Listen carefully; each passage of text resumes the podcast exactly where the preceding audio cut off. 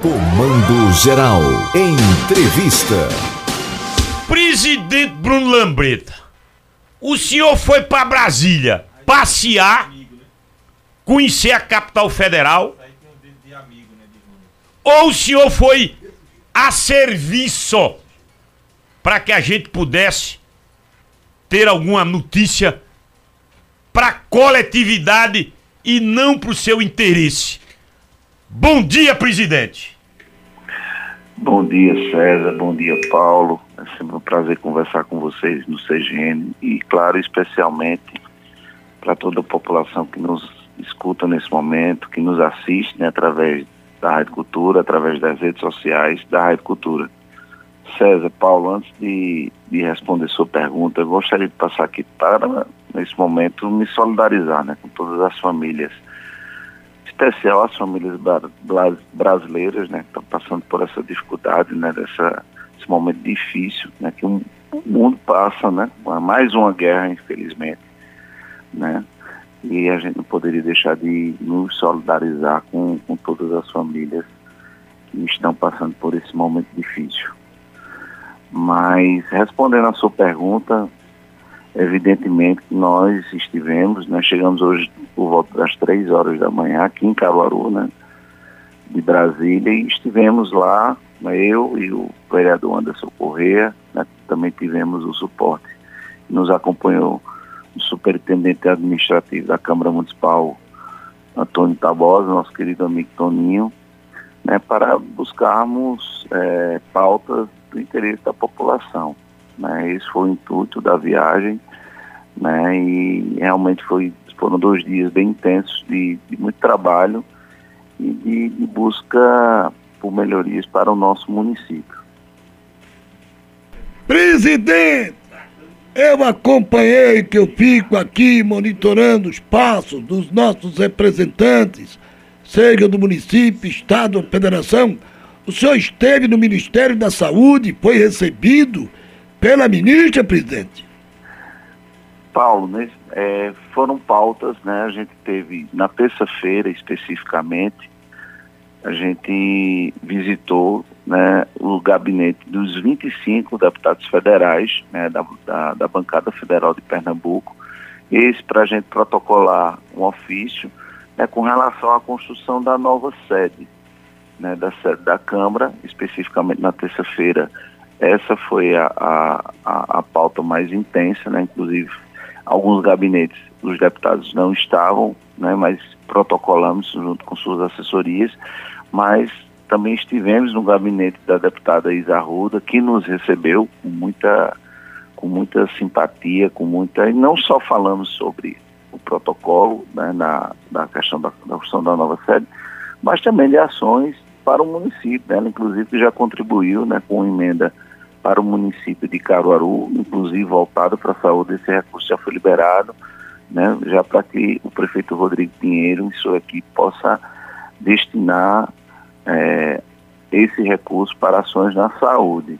Também fomos recebidos pelo deputado Augusto Coutinho, que é o coordenador da bancada de Pernambuco, né, na Câmara Federal, né, que ele inclusive irá pautar né, a nossa solicitação com relação à construção da nova sede. Também falamos sobre Caruaru, né, da importância que Caruaru tem para o estado de Pernambuco, que tem para o interior de Pernambuco, sobre pautas da, da nossa cidade. Né? Então, a terça-feira especificamente foi mais com esse foco.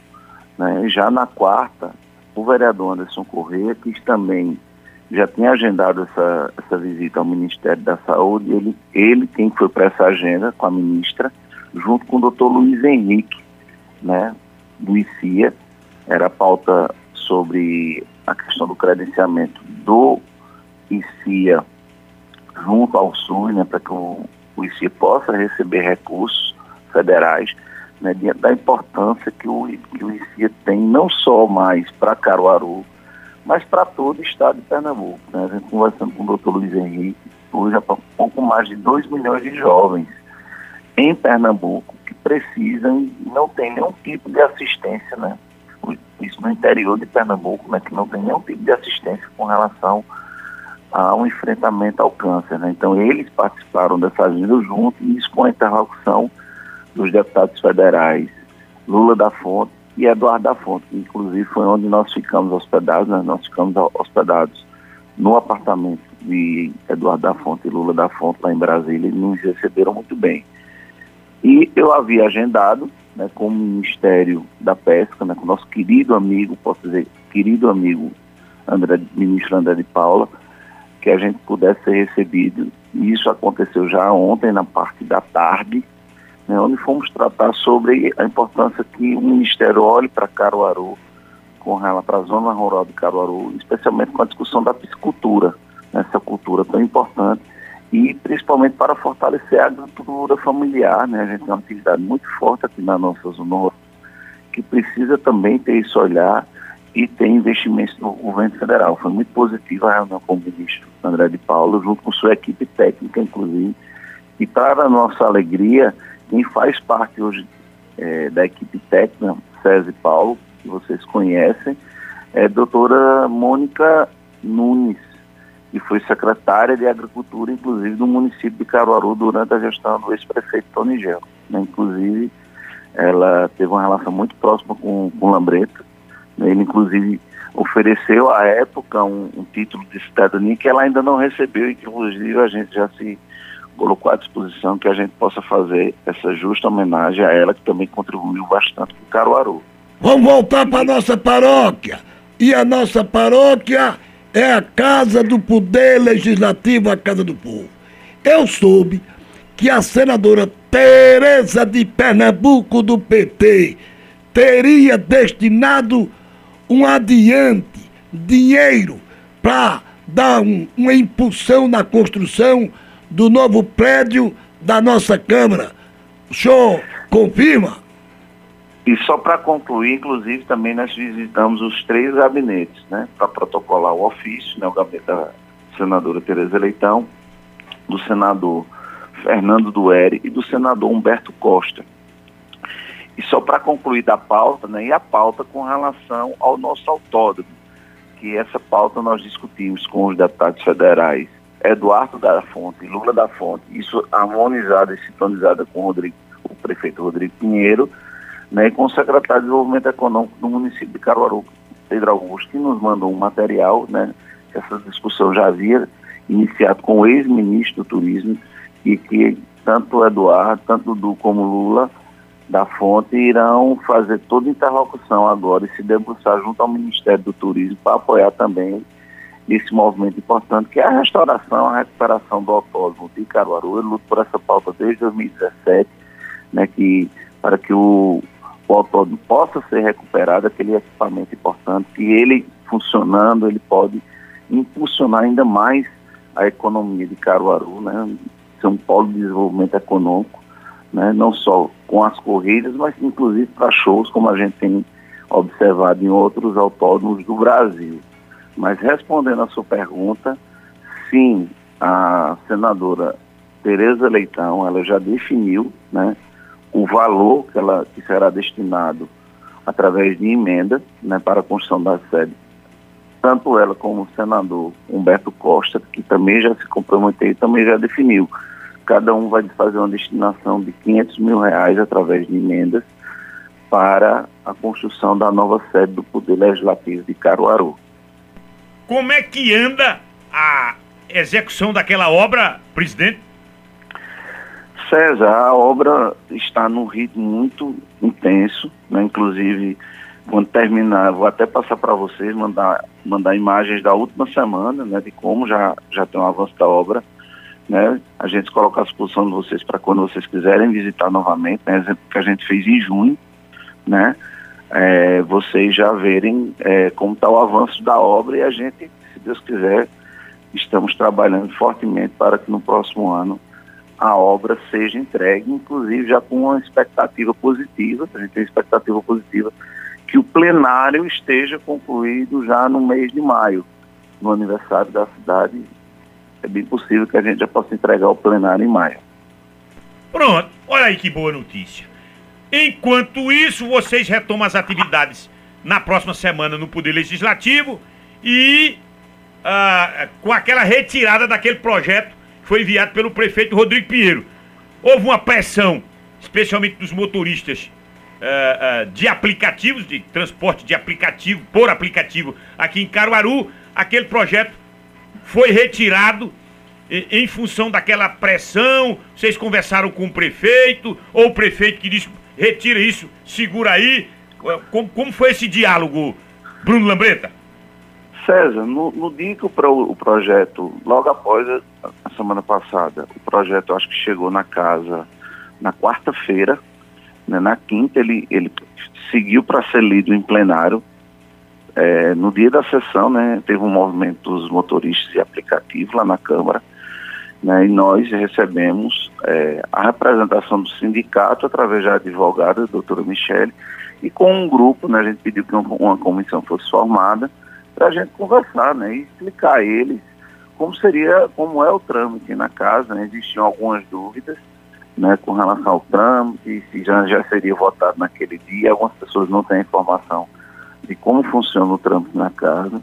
Né. Na terça-feira a gente havia sido convidado pelo prefeito, né, todos os vereadores e vereadoras, para que ele discutisse a apresentação não só desse projeto, mas de outros projetos que seriam enviados e a gente fez questão de destacar, né, vários colegas se manifestaram, para que os projetos não fossem enviados com regime de urgência, para que as pautas tivessem um, um, um, prazo de tramitação mais extenso, né, para que a gente pudesse discutir com mais tranquilidade esses projetos tão importantes para a população, inclusive esse da regulamentação.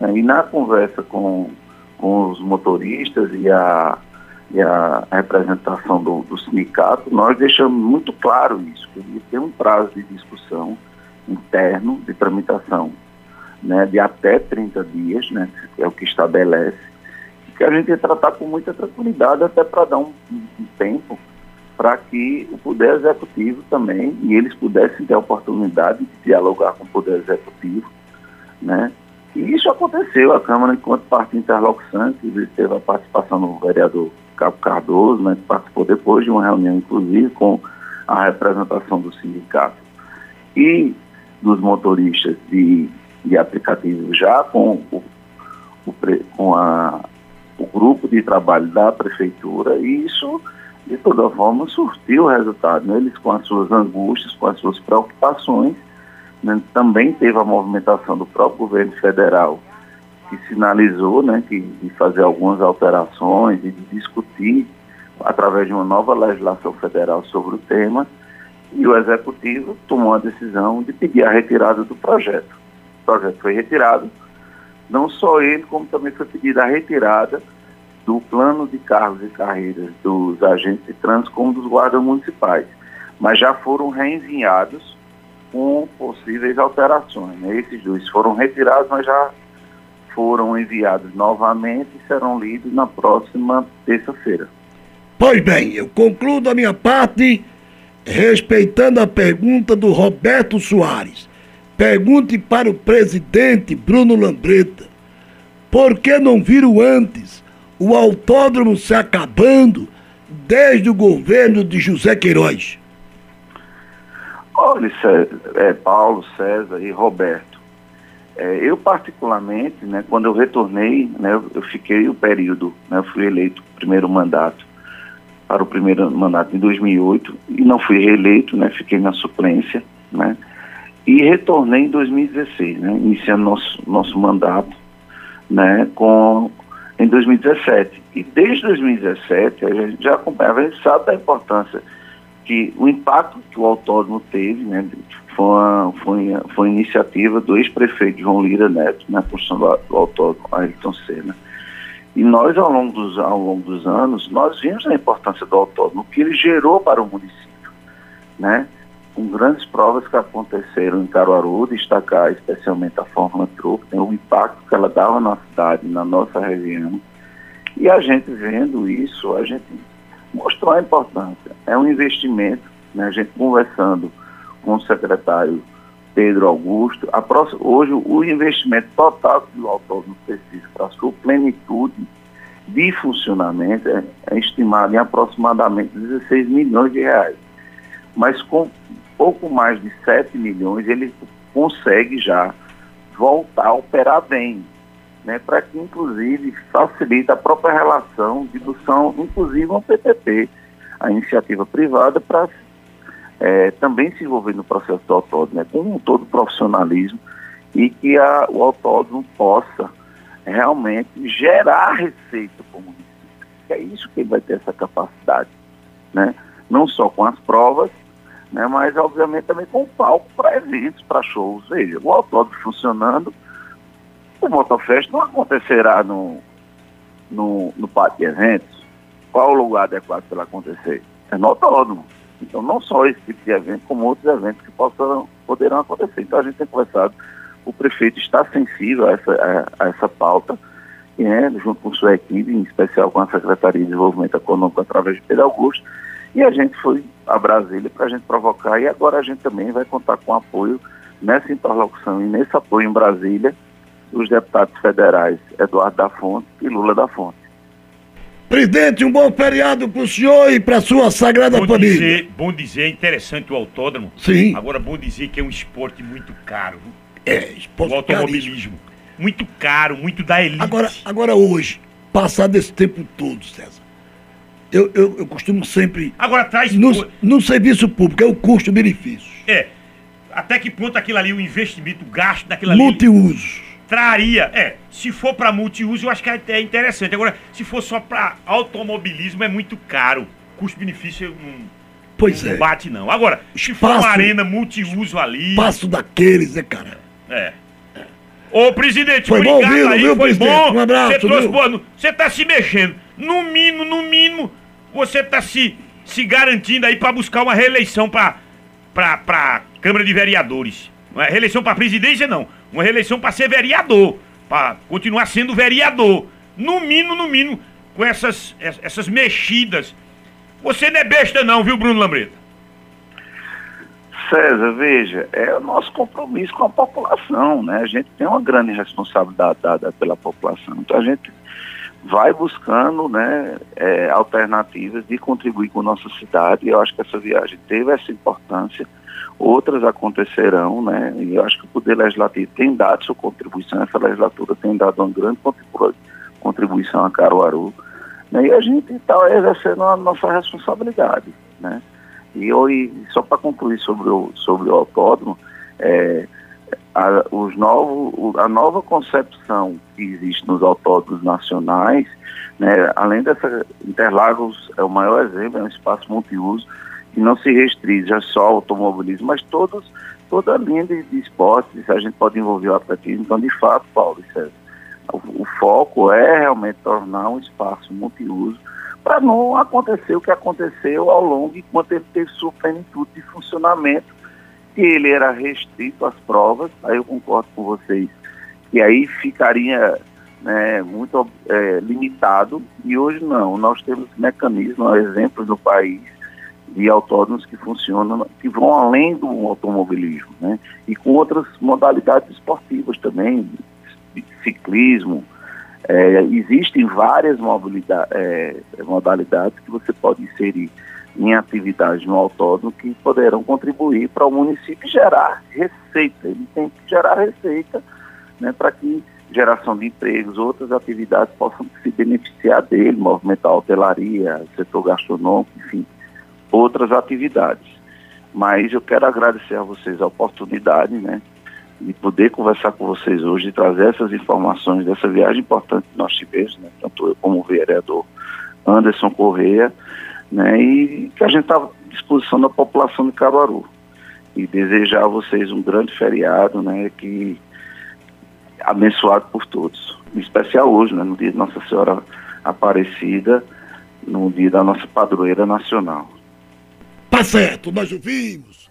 Carismático presidente do Poder Legislativo, sobre duas rodas, é muito mais emoção.